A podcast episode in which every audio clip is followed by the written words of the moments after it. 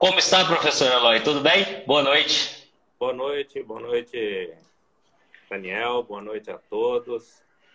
É, Para mim é diferente essa, essa situação de estarmos é, ao vivo, à distância. É uma novidade, mas nesses momentos que a gente passa por algumas dificuldades, nos tira da, da zona de conforto, né?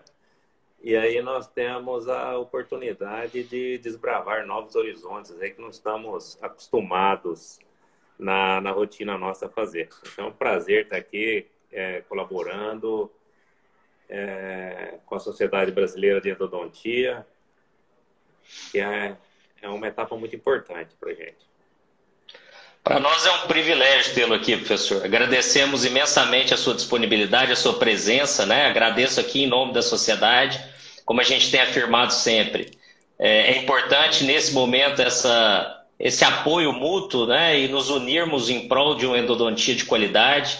E esse projeto ele iniciou já tem próximo de dois meses com a intenção de levar realmente a ciência para dentro do consultório odontológico, para dentro do consultório do endodontista. E claro que falar com pessoas como, como você, que representam uma escola que tanto contribuiu para a endodontia brasileira e mundial, né, e continua contribuindo ainda com os conhecimentos e com os estudos, principalmente na área biológica, de resposta, de reparo, enfim é realmente uma honra para nós tê-lo aqui hoje. Então, eu agradeço imensamente essa possibilidade e essa oportunidade de bater um papo contigo agora durante uma hora. Tá certo? Então, muito obrigado mesmo. Eu que agradeço. Ótimo. Vamos aproveitar. É, como você comentou. Entrando no, no, no, site aí, acompanhando. Um abraço a todos já de, de imediato. Nós vamos ter casa cheia hoje, professor. O assunto é interessante, você é uma pessoa importante para a endodontia, então nós teremos com certeza uma hora aí de muita discussão bem bacana. É, você comentava sobre essa reinvenção que a gente vive hoje, né? Então realmente é o momento de, de entendermos as mudanças né? e nos adaptarmos, mas não tem sido fácil, acho que para quase ninguém mas é importante que a gente entenda a necessidade dessas mudanças e, e possa realmente absorvê-las e, e, trabalhar. E é nesse intuito, por exemplo, que o nosso congresso está né, tá, tá caminhando aí para uma experiência única, fantástica. Nós começamos agora a divulgar os temas das palestras, né, de cada um dos professores, os temas de discussão da arena. Então, para aqueles que quiserem dar uma olhada lá no site, já temos praticamente todos os temas é, apresentados e nós vamos ter um, dias muito interessantes em outubro, é, dias transformadores, porque, como a gente tem afirmado, não é um congresso online, é bem longe disso. Nós teremos sim uma experiência virtual de imersão, de discussão, vai ser bem bacana. Então, é, é um momento de reinvenção mesmo, né? Realmente.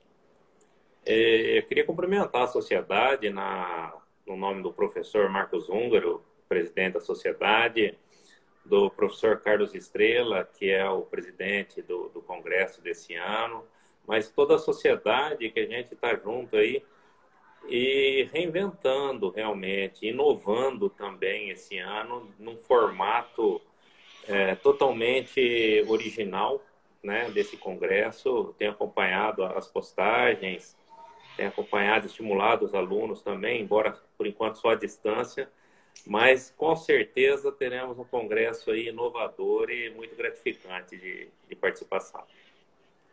Obrigado. É, estamos trabalhando duro para fazer algo realmente diferente. Né? O professor Eduardo Bortoluzzi falou das inscrições. É, nós já estamos com as inscrições abertas, inclusive tem virada de, de lote agora no final de junho. E a inscrição, a pessoa fez adesão, ela tem direito a assistir e participar de todas as atividades do evento né? não terão mais inscrições individuais, então vai ser, vai ser bem bacana mesmo. Mas vamos falar um pouquinho sobre o grande professor Eloy, né? É, Formou-se em Araçatuba, mas caminhou pelo Rio de Janeiro, na Universidade Federal de Rio de Janeiro, depois passou pela Universidade de São Paulo, em Bauru, e voltou para ser professor da casa, fazer a sua livre docência. Conta para gente um pouquinho desse caminho, desde a graduação até hoje, né? Com com já mais de 20 anos dentro da, da Unesp de Aracatuba de volta. 25. um quarto de século já dentro da, da FOA aqui, graças a Deus. Uma equipe maravilhosa que a gente tem aqui na, na FOA. Então, inicialmente gostaria de iniciar agradecendo né, aos companheiros atuais que contribuem para a manutenção da endodontia de Aracatuba. Eu tive a oportunidade de ser uma intersecção, né? tive como professor os fundadores da Endo de Aracatuba, desde o professor Holland, professor Valdir, professor Valderício de Melo, professor Neri, professor Pedro, professor Otoboni, todos eles foram meus professores, com exceção do professor Melo, que eu entrei na vaga dele, todos os outros também foram meus colegas de disciplina, e agora eu sou colega de disciplina dos outros professores é, que vieram depois, né? Não dá para falar que são novos já, porque o mais novo contratado lá já tem mais de cinco anos. Aí veio o professor João Gomes, depois o professor Luciano Sintra, e por último o professor Gustavo Sivieri e Rogério Castilho. Então nós conseguimos montar aí, remontar, né? Manu, dar a manutenção numa equipe é, de trabalho é, bastante qualificada, bastante empenhada, e temos continuado a jornada, né? E, eu falei, esses momentos que a gente tem, ou as crises financeiras, ou, ou essa atual, a crise da separação física, uh, isso nos obriga a, a sair da zona de conforto e desbravar novos horizontes. Então, estamos aprendendo tecnologias digitais, que a gente é um pouquinho mais antigo de carreira tem um pouco mais de dificuldade, é, comecei a mexer com o Instagram recentemente, não tinha a, hábito de usar o Instagram, mas estamos aprendendo, né?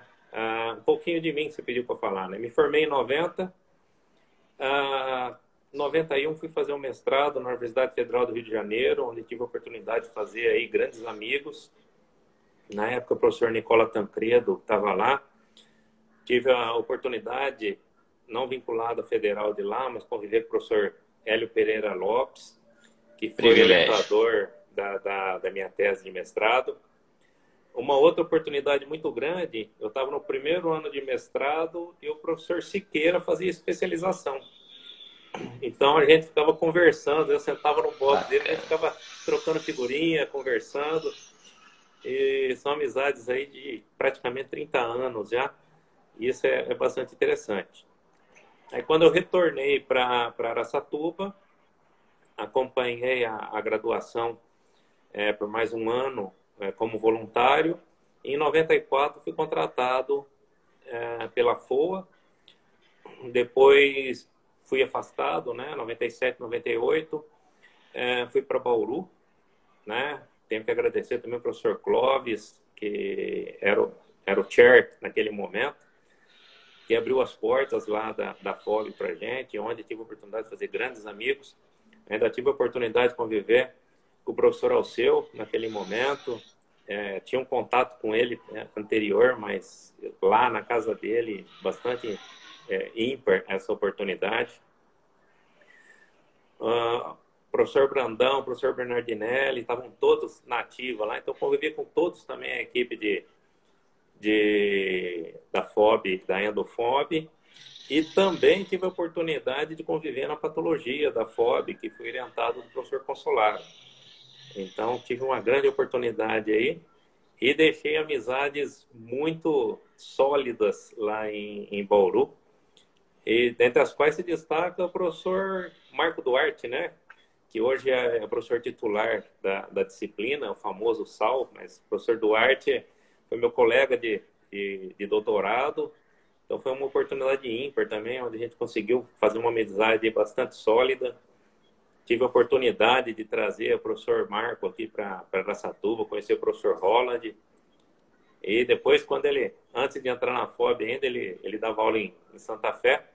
Na volta ele passava por aqui, às vezes ele parava na minha casa, falava oi, parava na casa do professor Holland, cumprimentava o professor Pedro, e essas amizades se perduraram aí.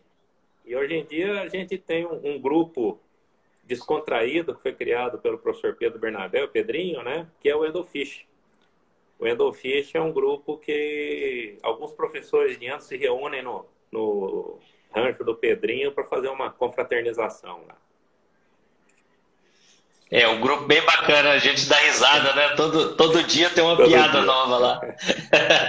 é bem interessante. Uma história muito bacana sua, né? Você teve oportunidades ímpares né, de, de permear praticamente a história da endodontia brasileira e, e poder ser esse elo de, de intersecção e de manter unida uma equipe que sempre foi referência para nós, né? O que a equipe de endodontia de Aracatuba desde o professor Holland até os dias de hoje, ela realmente é uma equipe que, que é uma referência para o Brasil e para o mundo em termos de seriedade, de pesquisas é, muito bem conduzidas e nós nos espelhamos muito em vocês, então fica aqui também o agradecimento e com certeza você tem uma grande parcela nessa, nessa continuidade de todo o trabalho durante esses anos, né? Porque o professor Holland, por exemplo, começou a estudar tratamento conservador na década de 60, né, com seus estudos de hidroxicalce, e até hoje vocês mantêm esses estudos e mantêm um conhecimento que ele é fundamental para a clínica, para o clínico geral, para o endodontista, para o reabilitador.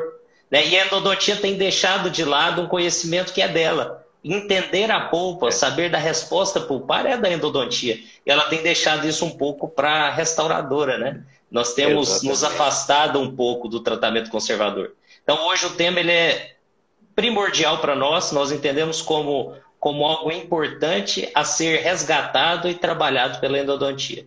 Então, nós já podemos começar um pouquinho sobre o que é o tratamento conservador, o que é a endodontia, né? Ela, ela tem do tratamento conservador e como ela pode trabalhar isso no dia a dia clínico. Você podia falar um pouquinho para a gente? Isso, é, exatamente. O professor Holland ele ele lutou bastante para preservação de dentes, né? Principalmente se a gente imaginar em 1970, a, a endodontia não era o que é hoje. Hoje é, a gente está disputando aí entre Ferrari e Lamborghini falar qual é o melhor carro. Né? É, é, o sistema de limas. Uh, temos no mercado inúmeros sistemas de limas muito bons e cada um a cada momento sendo melhor que o outro. Então, as, as, grandes dificuldades do tratamento endodôntico estão sendo batalhadas e vencidas, né? Dificuldades anatômicas vão sendo vencidas. Só que quando eu me formei em 1990, eu me apaixonei pela endodontia. Também foi, foi fácil, né? Fui, fui aluno do professor Holland, assisti às aulas do professor Holland e me apaixonei pela endo. Só que realmente a endodontia era muito difícil. E tão difícil era a endodontia que na classe, eh, aqui na época formavam 80 alunos. Devia ter uns quatro ou cinco que gostavam de endo, uns dez que detestavam endo, queria ver endo de jeito nenhum, e uma turma no meio ali que tolerava a endo, né? mas não gostava. Então era muito pouca gente que gostava. E também pelas dificuldades, o, o tratamento endodôntico era muito mais difícil do que ele é hoje automatizado. Então tinha muito mais erro do que hoje. Muito mais insucesso de tratamento do que hoje. E principalmente no serviço público, ah, o acesso a uma endodontia de qualidade, naquela época, era praticamente impossível. E hoje ainda não é tão fácil. Né? Quando a gente acompanha as discussões nos grupos de professores, nós estamos falando de uma endodontia que uma parcela aí, talvez de 1% da população brasileira, ou 10% que seja, tenha acesso. Mas e a grande massa, né? a grande população é, brasileira? Ela tem acesso a uma endodontia de qualidade como gostaríamos de oferecer? É uma pergunta, né? O sistema público não, não tem é, capacidade de absorver toda a demanda.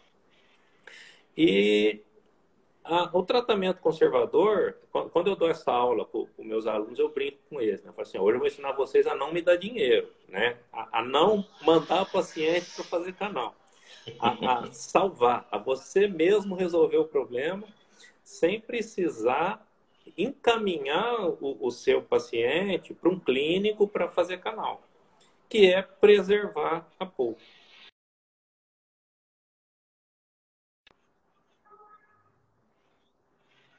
Vai ser muito difícil de eu continuar nessa área para o futuro. E são 30 anos que eu completo esse ano de formado. E a endodontia está mais na moda do que nunca. Né? Eu imaginava, quando eu me formei há 30 anos atrás, que a endodontia fosse acabar. Né? Porque a prevenção ia suprir a demanda endodôntica. E se passaram 30 anos, a gente percebe que a prevenção não está tão eficiente como eu imaginei que ela fosse estar e que temos indo para fazer ainda direto, né? Uh, inclusive em crianças, primeiro molar recém-erupcionado aí, precisando já de tratamento uh, de intervenção pulpar. E o clínico geral, o serviço público, ele tem uma dificuldade maior para absorver essa demanda toda, porque tem muito mais gente precisando fazer canal do que conseguindo fazer canal. Então, se eu consigo intervir precocemente, eu estou prevenindo um problema futuro. Né?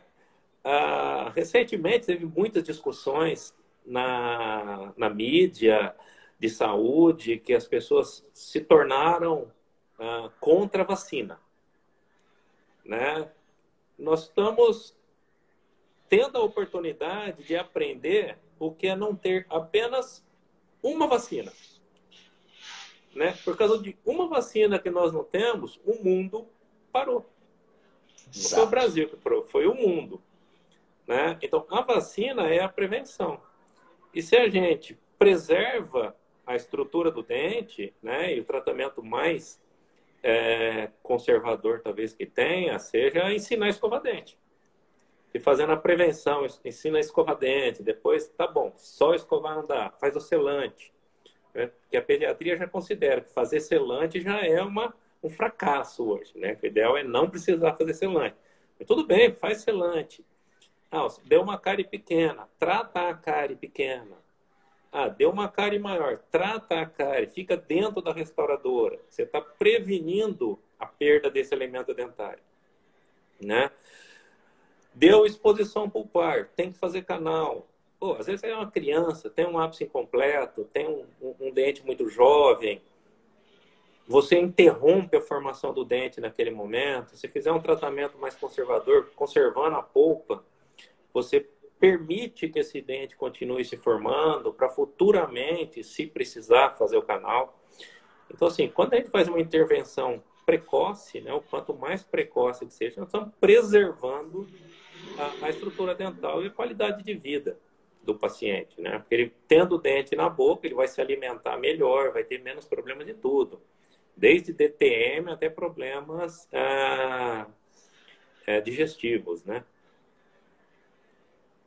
Perfeita essa linha de raciocínio, né? Eu acho que quanto mais conservadores formos e, e, e preventivos, é, a população ela vai ser muito mais saudável. A gente sempre brinca, isso foi uma frase que o Júlio até colocou no, na tese de doutorado dele. Não troque o biológico pelo biocompatível, né? Então, sempre que possível, vamos manter o que, o que é biológico para o nosso paciente. Eu acho que a endodontia ela vive até um contrassenso, né? Você falando, eu estava pensando aqui é, os estudos em termos de regeneração pulpar estão tão avançados. Nós temos em revistas de alto impacto sessões só para regeneração pulpar, mas manter a polpa viável é, são estudos que não, não, não têm, vamos assim dizer, ibope ou não estão sendo tão valorizados. Né? Então, antes de se formar uma nova polpa, por que não manter aquela polpa né, é, viável e vital? Eu acho que deveria ser o primeiro enfoque da endodontia. E perfeita a sua colocação. Realmente é, é muito bacana isso. É. Eloy, vamos falar um pouquinho sobre é, o tratamento em si, o tratamento conservador. Né? Nós temos algum, alguns possíveis tratamentos, como a curetagem, o capeamento, a pulpotomia. O que, que difere eles né, em nível de, de, de tratamento em si, indicação? Fala um pouquinho sobre isso. Se tem alguma, algum direcionamento sobre esses diferentes níveis de corte da polpa? Sim. O primeiro tratamento conservador, aí já com intervenção na polpa, é a restauração. Né? Quando você tem um dente cariado, tem que remover esse tecido cariado. Antigamente se considerava que o dente tinha esmalte, dentina e a polpa lá separada. Aí, com o tempo, percebendo que não é bem assim, que dentro da dentina tem os túbulos dentinais, que estão preenchidos pelos prolongamentos odontoplásticos, e tem o complexo dentino pulpar. Então, qualquer material que você coloca na dentina está levando a uma é, contato direto com a polpa. Então, é o primeiro tratamento conservador. Então, desde os materiais restauradores não é, atingindo a polpa, eles já estão tendo um, um, contato com a polpa e se forem materiais agressivos, é, pode ter uma consequência, talvez não imediata, mas uma consequência futura, né? As resinas estão se dando muito bem, ficar amiga da polpa, né? Estão se dando muito bem com isso. E o problema, assim, a, a, endodontia, ela aborda, quando fala de tratamento conservador pulpar, o ato já da polpa exposta, né? Que é, é aquele, aquele susto que, principalmente assim, a gente que dá aula em graduação, o aluno de graduação está tirando uma cárie na dentina, da, na dentística, né? A cárie dentinária está profunda, vai um pouquinho mais fundo e aparece um, um vermelhinho ali. O aluno entra em pânico naquele momento. É a primeira vez que ele viu sangue ali no dente e ele ficou desesperado naquele momento. O que, que eu faço agora? Né? Porque uh, o estudo, a forma como nós ensinamos aqui, a endodontia é, é isolada, a, a dentística como disciplina isolada, não é uma clínica integrada naquele momento ainda da, da, da inicial. Então, o aluno está na dentista e tem a exposição pulpar. Né? E às vezes a endodontia não deu ainda essa parte de capeamento, a dentística deu, mas quando ele vê aula teórica é uma coisa. Quando aquela exposição ocorreu no paciente dele, é comum o aluno entrar em pânico. Então, tem que saber ali naquele momento é, como fazer o diagnóstico para fazer o planejamento de tratamento. Né? Ah, o diagnóstico é sempre imprescindível em qualquer área que, que, que esteja, mas é imprescindível que o diagnóstico seja bem executado. Então, para um caso de capeamento pulpar, a gente classifica de duas formas esse capeamento pulpar. Você está lá na dentista, né? Como como a gente estava comentando. Está removendo a cárie. Tirou toda a cárie, você está vendo dentina, tem dentina ígida. Eu sou da época que tinha que escutar o grito da dentina, passar a cureta, sentir o grito da dentina lá, né? A cureta fazendo barulho. Tem filosofias diferentes, não vamos discutir filosofia. Ah, e não ocorreu exposição né, visível. Faz um capeamento, uma, uma cavidade profunda, faz um capeamento, ah, é interessante você colocar um corticoide sobre essa dentina. Antigamente, quando eu fiz graduação, todo o preparo cavitário se colocava um corticoide, um corticoide ali, o otosporin, por cinco minutos e depois fazia a restauração. Isso vai diminuir absurdamente a intensidade da sensibilidade pós-operatória. E quando não tem cavidades muito profundas, o risco de uma dor pós-operatória, pós-restauração, é maior. Né? Então, se colocando o, o otosporin 5 minutos ali na cavidade, vai reduzir.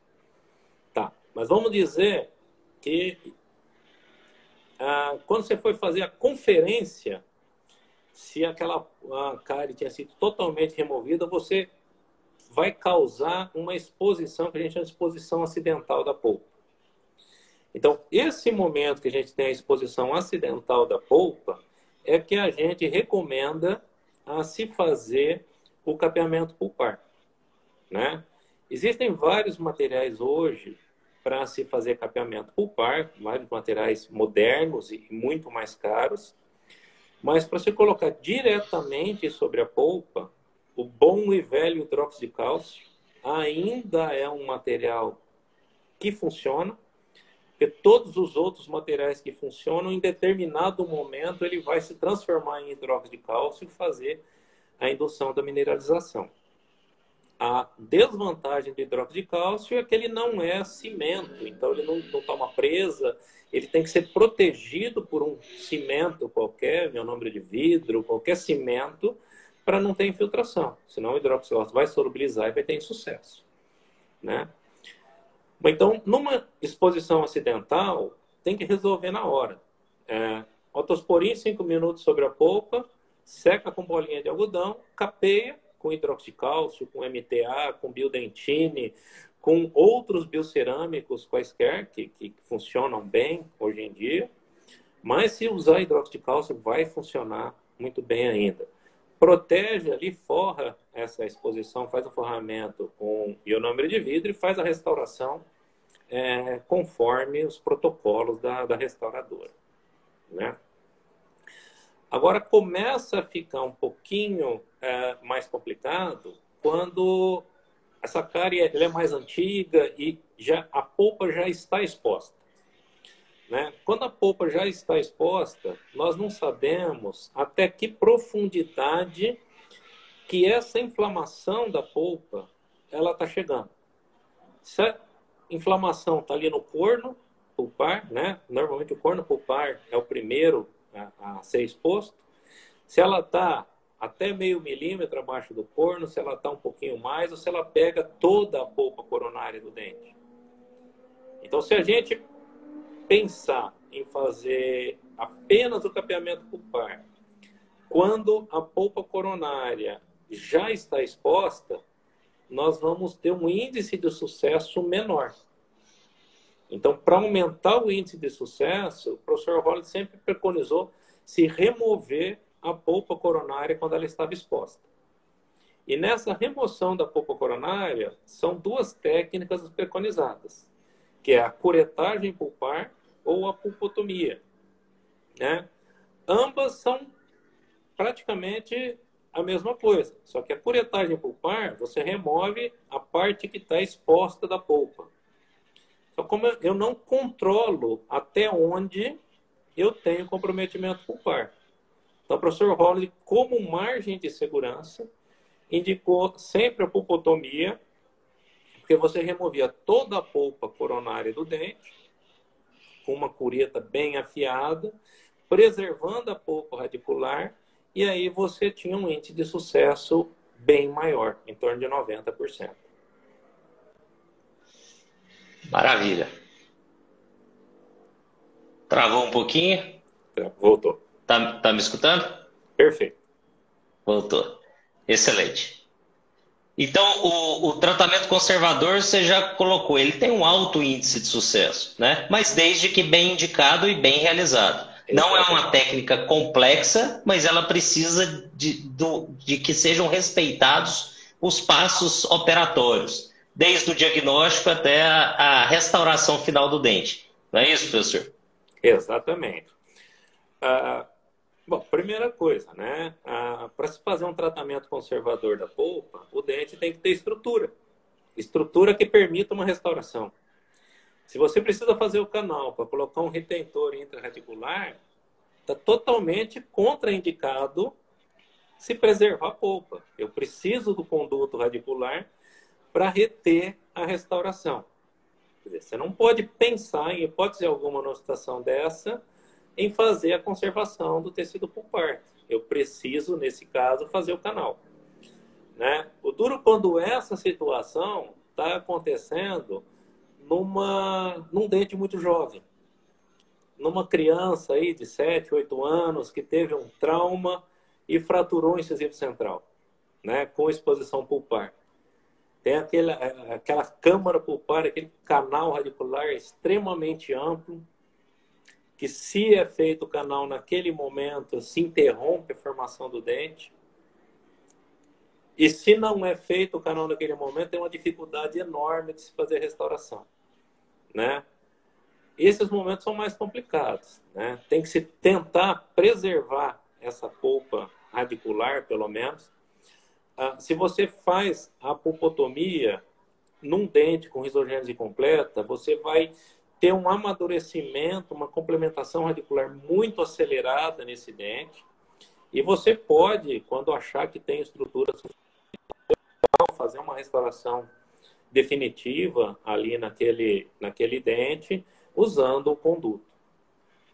Né? Ah, uma outra situação, você está fazendo a pulpotomia, você pegou o dente ali, vamos dizer no molar, que é mais fácil. É, a pulpotomia é diferente do, da endodontia, porque é muito mais fácil fazer uma pulpotomia no molar do que no incisivo central. né? Você, Exato. Você cortar a polpa coronária do incisivo central superior, você tem que ter uma cureta extremamente afiada, porque você está tirando uma polpa que ela é alongada num corpo único e não tem uma área de estrangulamento para você fazer o corte. Né? O molar tem a câmara pulpar, depois tem o estrangulamento que a polpa entra para os canais. Então, naquele local, o local de corte que você faz. Então, fazendo o corte ah, no molar com uma cureta, é, essa cureta também é uma coisa que, que, sempre frisamos aqui, precisa ser afiada. Não pode ser a cureta que você usa para remover cárie, não pode ser a cureta, tem, tem aluno que, que teima em cortar a gutaperte quando está obturando com cureta, né? Então, tem que ser uma cureta, aquela coisa, essa cureta aqui é o bisturi da polpa. Então ela tem que ficar guardada ali para você usar quando você vai fazer uma pulpotomia. Essa cureta não pode ser usada para outra coisa qualquer. Ela só pode ser usada para cortar a polpa, né? E tem que ser preservada para isso. Até estou vendo que estão entrando colegas meus de turma da faculdade. Nós tivemos a oportunidade de fazer algumas pulpotomias na graduação. Bacana. Né? E o professor Holland frisava sempre: ó, essa cureta que vocês têm aqui tem que ser usada só para cortar polpa e fazer um corte bem preciso da polpa. Né? E um diferencial que o professor Holland sempre é, frisou bastante na técnica da pulpotomia é que você remove a polpa coronária. Você está mexendo numa polpa inflamada. O tecido inflamado, ele tem que sangrar né? Ele está sangrando. A hora que tem a exposição, você faz a remoção do teto da cavidade, já começa o sangramento. A hora que você corta a polpa, vai aumentar esse sangramento no primeiro momento. E aí você controla esse sangramento com bastante irrigação. Né? Essa irrigação pode ser feita com soro fisiológico ou com água de cal. Né? Água de cal, você pega o hidróxido de cálcio, coloca num vidro âmbar, coloca água filtrada ou destilada, ou soro fisiológico, agita, fecha esse vidro e deixa decantar. No dia seguinte, está um, um líquido transparente, uma pasta de hidróxido de cálcio no fundo do vidro e você tem a água de cal que você pode usar para irrigar a polpa, ah, que ajuda ainda um pouquinho mais, que tem um efeito hemostático. Você tem que controlar ah, o sangramento no momento da pulpotomia com bastante irrigação. É bastante mesmo, é 10, 20 ml de irrigação, às vezes um pouquinho mais. Né? É quando você controla a irrigação, você faz uma análise visual do remanescente pulpar. Né? Essa análise do remanescente pulpar começa daquela polpa, principalmente no molar, que você tem uma estrutura maior, daquela polpa que você cortou da câmara pulpar e você remove. Então, você consegue sentir a consistência daquela polpa, né? A polpa tem que oferecer uma certa resistência ao corte. Se o tecido já tiver é, se liquefazendo, se tiver muito amolecido, suspende a técnica. Provavelmente você não vai ter um sucesso ali. Ah, algumas vezes a gente pega um canal, tem uma polpa totalmente fibrosa, né? Você faz a pulpectomia com a pinça. Você pega a pinça, a polpa sai, parece um palito de dente de dentro do canal. Não é um tecido normal, não dá para preservar, né? Então, a, a, a polpa é um tecido conjuntivo. O tecido conjuntivo tem que ter as características de tecido conjuntivo. Quando você corta esse tecido conjuntivo, vai ocorrer o sangramento, que é natural, e após um período de 5 ou 10 minutos, a hemostasia. E a hora que estiver seco, você consegue fazer a análise visual desse remanescente. Né? O remanescente tem que ter uma coloração. É... não vai ser o rosa mais, né? porque foi cortado agora, mas um vermelho um pouco mais vivo, que tem um pouquinho de coágulo ali mas deixar o mínimo de coágulo possível com essa irrigação, para que, quando você colocar o hidróxido de cálcio, ele esteja sobre um tecido são. Né? E para capear a polpa, ela vai responder, o tecido pulpar responde muito melhor e de uma forma muito superior quando ele não está inflamado com relação ao hidróxido de cálcio. Porque quando você coloca o hidroxicálcio num tecido pulpar inflamado, é, a resposta não é tão boa. Né? Então, por isso o professor Holland também preconizou a técnica da pulpotomia em duas sessões. Na primeira sessão, você remove a polpa coronária, coloca o otosporin, né? É, dá uma restabelecida nessa, nessa polpa, para na próxima sessão, com tecido mais controlado, menos inflamado, você conseguir fazer um capeamento ali com hidroxicálcio, ou com MTA, ou com biodentine, é, com biocerâmico, que vai funcionar muito bem. Mas vamos dizer o hidroxicálcio, que é barato, né? uma técnica barata, uma técnica simples de, de ser realizada, um material bem tranquilo, e ter um índice de sucesso em torno de 90%. Né? Então, isso é muito interessante. E não é uma técnica para endodontista experiente. O endodontista experiente, ele faz canal. Ele faz canal tranquilo. Né? A gente vê, acompanha as postagens aí, pessoal removendo lima de dentro do canal de uma forma muito bonita. Né? Agora, quantos endodontistas têm a capacidade de remover lima de dentro do canal? Não são todos. É um procedimento já, é uma subespecialidade dentro da especialidade. A pulpotomia, não. É uma técnica pro clínico geral. Né? É lógico, o ideal da técnica é se fazer sob isolamento absoluto. Mas se você não tiver o isolamento absoluto, você tem uma chance muito grande da pulpotomia dar certo também.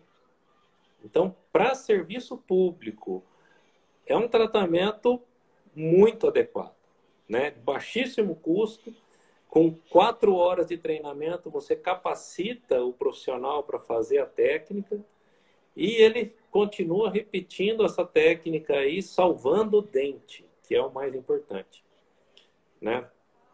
Até uma das vezes o professor Estrela esteve aqui, eu fui levá-lo no, no aeroporto para ele pegar o voo de volta aí para Goiânia e conversando sobre isso, né? Falei assim, eu acho que talvez a, a parte mais importante é, social que o professor Holland deixou aqui em Aracatuba tenha sido a pulpotomia, porque isso permitiu se salvar muito dente. Porque antigamente tinha o índice CPOD, né? Era cariado, perdido, obturado, e se tivesse exposição pulpar, era indicação de extração.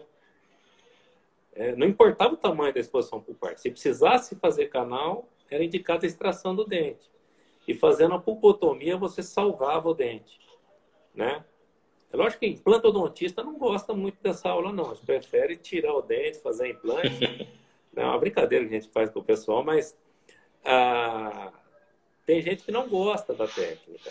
Mas paciência. É uma técnica que funciona, tem as críticas, tem toda, toda técnica tem a, a, a, necessidade de ter uma capacitação. A gente ensina aqui na, na graduação, a gente faz a, a técnica da pulpotomia e na especialização a gente faz o laboratório da pulpotomia com os alunos. Né? Aí eles veem que toda técnica, por mais simples que seja, você precisa fazer uma capacitação para ela. Né? Porque tudo parece muito fácil. Né? Quando o outro faz, tudo é muito fácil. Quando eu começo a fazer o serviço, aí é um pouquinho mais difícil.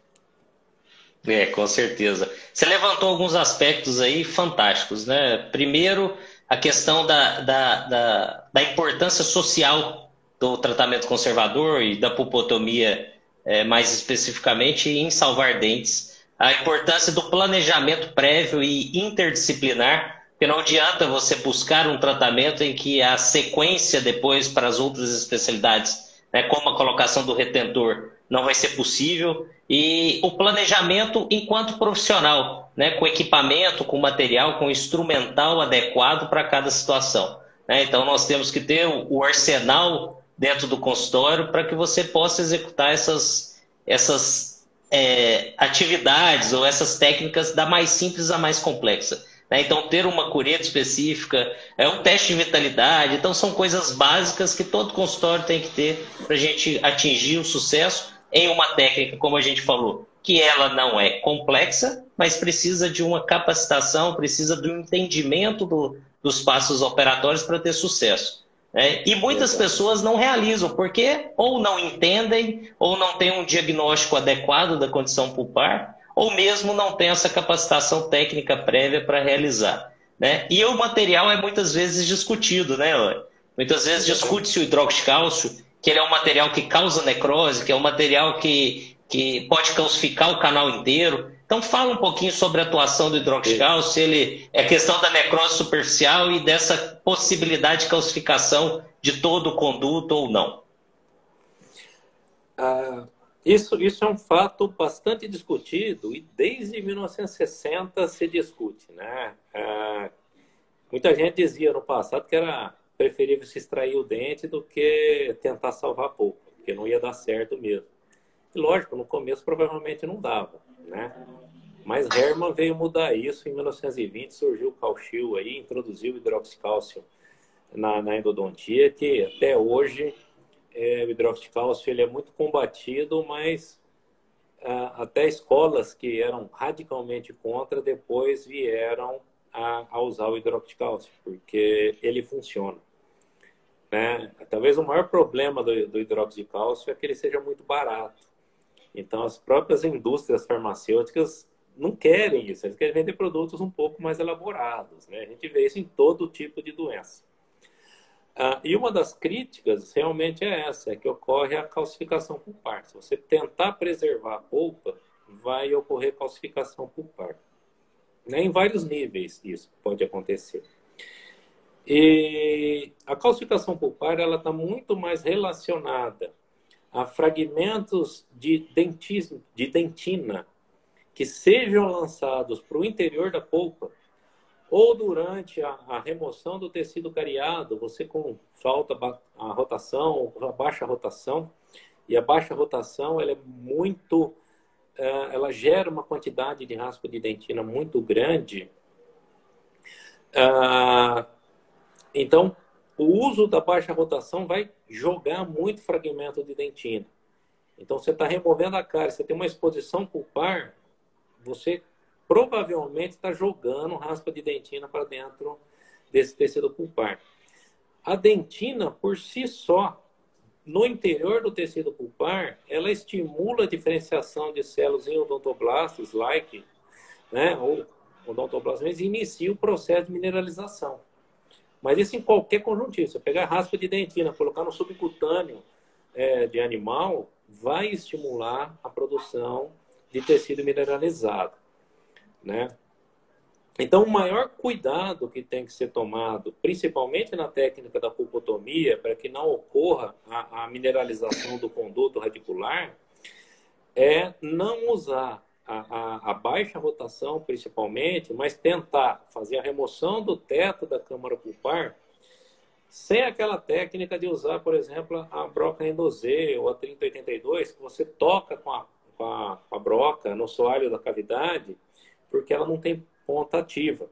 Mas fazer essa remoção do teto um pouco recuada a ponta da broca para só tocar realmente a, a dentina que está lá na câmara superficial, né, no, realmente no teto.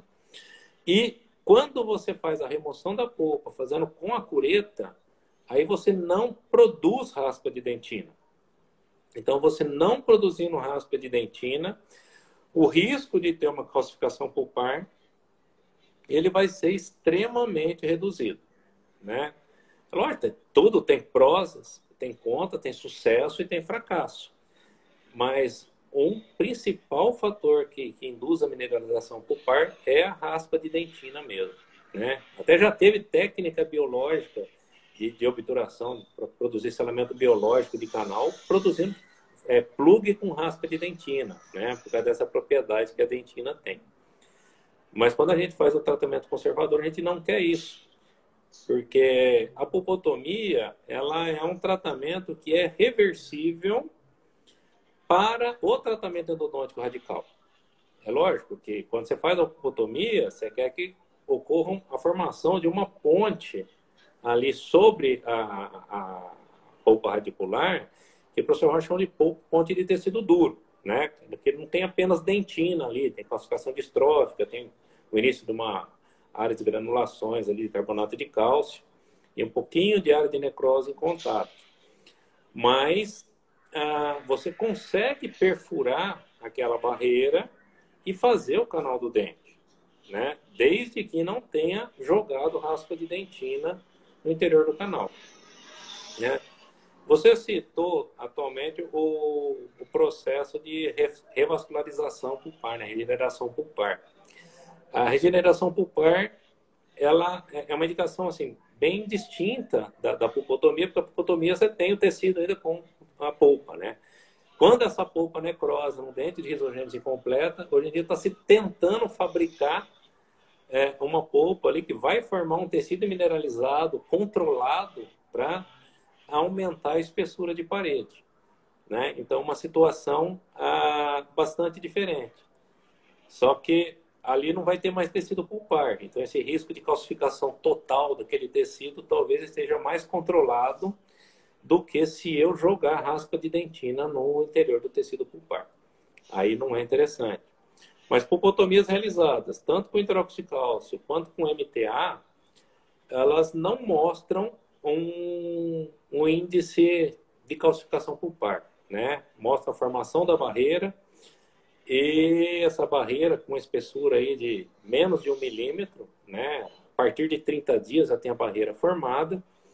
Ah, não dá um milímetro de espessura nessa, nessa fase inicial. Eu acho que depois de seis meses, um ano, talvez chegue a meio milímetro de espessura essa barreira. E você conhecendo a anatomia, você consegue fazer uma perfuração dessa barreira no futuro, se você precisar fazer o tratamento endodôntico. Perfeito. É, o, o, o a gente pode então brincar que às vezes ele assume um filho que não é dele, né? A raspa de dentina é que causa a calcificação, mas é, ele é que assume a culpa, né? Mas realmente a gente percebe isso muito, né? Tem colegas que falam, não, eu não faço a calcificação, mas às vezes a técnica está sendo realizada de maneira equivocada. E por isso o insucesso ele é mais frequente. Então, reforçando, quando bem indicado e bem realizado, o índice de sucesso é bem alto.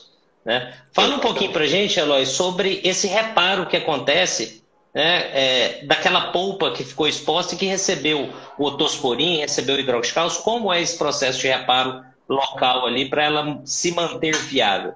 Isso. Ah, no primeiro momento é feito o corte da polpa. Né? Qualquer corte que a gente faz na pele vai provocar um processo inflamatório. Né? Então, esse processo inflamatório é uma resposta natural do organismo. Aí, provocado o processo inflamatório, ah, por isso que o otosporin é interessante, né? Um, dos pr primeiros sinais da inflamação é o edema. E o edema aumenta a pressão no tecido. Só que a polpa ela está dentro de uma caixa fechada. Então, quando ocorre o edema intrapulpar, além da dor que o paciente tem, todo o processo de cicatrização fica comprometido. Porque dependendo do tamanho do edema e, e, a complementação radicular, se tiver um edema próximo à região apical, você estrangula o vaso e acaba a nutrição. Né? Então, a utilização do corticoide ali, do otosporin, vai controlar a pressão interna. Não vai eliminar a inflamação, como se pensava no primeiro momento. Mas controla a pressão interna da polpa e com 48 horas já, aqui na faculdade se fazia sessão de sete dias, porque o aluno tem aula de endo uma vez por semana, então ele fazia a primeira sessão numa semana, a segunda sessão na semana seguinte. Né? Mas com 24, 48 horas que você está com corticoide ali, você já pode fazer o capeamento.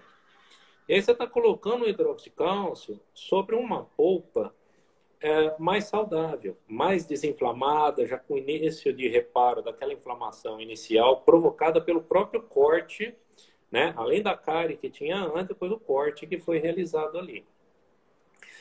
Ah, você coloca o hidróxido de cálcio. Hidróxido de cálcio pH 12, né? 12.2 ali, pH extremamente alcalino, vai ocorrer inicialmente uma desnaturação proteica, né? uma necrose por coagulação. Íons cálcio do hidróxido de cálcio vão penetrar superficialmente nessa necrose por coagulação e reagir com o gás carbônico do organismo, formando carbonato de cálcio. Né? E aí se inicia um processo de mineralização. Imediatamente abaixo, já com dois dias, tem, ah, com duas horas, já tem o início dessa formação, dessa calcificação inicial, da, da formação da calcificação distrófica e granulações finas de carbonato de cálcio. Depois, um pouquinho mais avançado, granulações mais grosseiras de, de carbonato de cálcio. Aí o cálcio do organismo vem ali e começa a diferenciação celular, né? Abaixo dessa área de necrose, inicia o processo de diferenciação celular até se formar os odontoblastos. Já com sete dias já tem o odontoblasto formado e se inicia a deposição uh, de dentina naquela região que após o período de 30 dias você já tem uma barreira formada, né? Se a gente for da polpa para coroa, nós vamos ter ali a, a, a polpa naturalmente formada, a camada odontoplástica, depois a camada de pré-dentina sendo formada, a camada dentinária sendo formada, e mais em contato com aquelas áreas de, de calcificação distrófica que ocorreu, vai ter uma dentina, um material impermeável ali. Então, não vai ser uma dentina tubular permeável até é, na parte coronária. Né? Depois tem uma área de calcificação irregular e encostado em cima de tudo isso, um restinho ainda da área de necrose e depois você vai ter o material capeador ali, o hidroxicálcio. Né? Ah, e uma pergunta é, como que eu vou ter certeza se deu certo o tratamento? Né? Todo mundo quer saber, como que eu... Bom, primeiro sinal que o tratamento deu certo é a ausência de reclamação de um paciente. Né? Quando o teu paciente estava com dor, não está mais com dor, ah, o tratamento provavelmente deu certo. Né? Mas o endodontista ele quer ver na radiografia, né? ele quer ver essa barreira formada. Ah, com 30 dias é muito difícil. Hoje em dia nós temos a tomografia, que vai ajudar a ver isso todo. Mas só estamos falando em serviço público, em tratamento de baixo custo, em tratamento com a população de, de, de uma renda, de, de uma capacidade é, de renda menor, pensar em fazer tomografia para ver se deu certo uma pulpotomia talvez não seja a, o melhor exame, né? Ah, então vamos fazer o teste de sensibilidade pulpar, né? Que sempre foi chamado teste de vitalidade. Aí você coloca o gelado na coroa do dente, o dente não dói. É que não tem mais polpa ali. A polpa está no interior da raiz. Até a temperatura que você consegue levar ali, é sensibilizar a polpa radicular, pode ser que não responda, né? Mas não é problema. Então, radiograficamente, tendo ausência de lesão periapical, tendo ausência de queixa do paciente, tendo uma restauração colocada no dente, e essa restauração é, estando ali o paciente assintomático, nós vamos considerar um sucesso do tratamento. Né? Ah, eu já tive a oportunidade, é, até na própria graduação, quando eu estava na graduação ainda, trocar uma restauração de um paciente e a restauração era profunda num dente que tinha sido feita por potomia. E aí, visivelmente, eu enxerguei a barreira. Né? Mas não vamos preconizar desmanchar a restauração para você ver que formou a barreira. Porque o ideal dessa técnica é você fazer numa sessão a remoção da polpa coronária, aplicação do autosporin, Na sessão seguinte, você capeia com hidroxicálcio, uma camada ali de um milímetro de hidroxicálcio, mais ou menos, e por cima já finaliza com a restauração, né? E o ideal mesmo seria que desse certo na primeira sessão, fazer tudo na primeira sessão, né? Ah, não deu tempo com o MTA, com os novos materiais, de você ter um modelo animal é, extremamente confiável para se fazer a pulpotomia em sessão única e melhorar o índice de sucesso dela ao longo do tempo, né? Porque teve uma pesquisa clínica é, que foi o Vieira, da Odontoclínica do Rio de Janeiro, eu acho que, se não me engano, foi em 1990 ele fez isso. O professor Rola deu um curso no Rio de Janeiro, ele animou né, e começou a fazer pulpotomia é, na Marinha, na odontoclínica da Marinha. E ele tem 3.200 casos nessa pesquisa Bacana. de pulpotomia. Então, uma casuística interessante. Né? E ele fez 3.200 casos em duas sessões, com índice de sucesso de 90%. Né? E ele tinha 1.500 casos aproximadamente feitos em uma sessão. Né? Só que aí o índice de sucesso cai para em torno de 60% a 70%. Nos primeiros seis meses, é igualzinho, os dois dão sucesso. Só que depois de seis meses, quando você faz a sessão única, ah, começa a, a, aparecer o insucesso da técnica da pulpotomia. Mas mesmo se tiver esse insucesso, eu ainda acredito que o tratamento foi válido. Porque seis meses depois, talvez o paciente consiga um recurso para conseguir pagar o tratamento endodôntico que ele precisa e vai ter uma qualidade de tratamento superior. Né? E ainda pode é, ser realizado, você faz a pulpotomia no molar, por exemplo, o molar superior tem quatro canais. Né? O palatino é o mais amplo. Aí você, daí seis meses, o paciente está com alguma sensibilidade, talvez um canal não deu certo. Né? É muito mais fácil fazer o canal palatino de um molar superior do que achar o canal mesio vestíbulo palatino, ou o MB2, o quarto canal que está ali, que é muito mais difícil de uma uh, destreza manual muito maior para ser localizado e ser confeccionado esse canal. Mas acreditamos que mesmo se ele durar um ano, dois anos, três anos, né? Ou 40 anos, como o professor Valdir de Souza tem uma pulpotomia na pulga, ele tem 40 anos. Né? Para um tratamento provisório está durando bastante, acredito.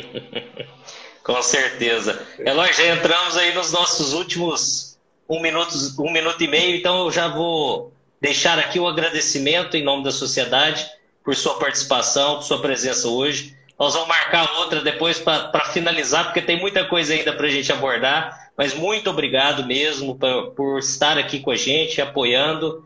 E agradeço também é, toda a escola, né, todo esse, esse caminhar da Unesp Aracatuba com uma endodontia social importante e com conhecimentos científicos que vão embasar as atividades clínicas e o, o, a prática clínica do endodontista e do clínico geral. Então fica aqui o agradecimento, eu deixo esses últimos segundos para ti. Eu gostaria de agradecer, Daniel, o convite, agradecer a todos os, os alunos, ex-alunos, os colegas que estão acompanhando essa, essa oportunidade que eu estou tendo aqui e agradecer a oportunidade de divulgar o tratamento conservador que o professor Holland ele lutou tanto para que isso fosse é, reconhecido como um tratamento definitivo. Então, muito obrigado à Sociedade Brasileira, a Daniel, professor Estrela, professor Marco Húngaro, a todos por essa oportunidade obrigado a todos os colegas. Um grande abraço. Estou vendo colegas, alunos lá de Porto Velho, praticamente do Brasil inteiro. Estou vendo é, ex-alunos aí é, acompanhando a live. Então, muito obrigado a todos e um grande abraço. Até uma próxima.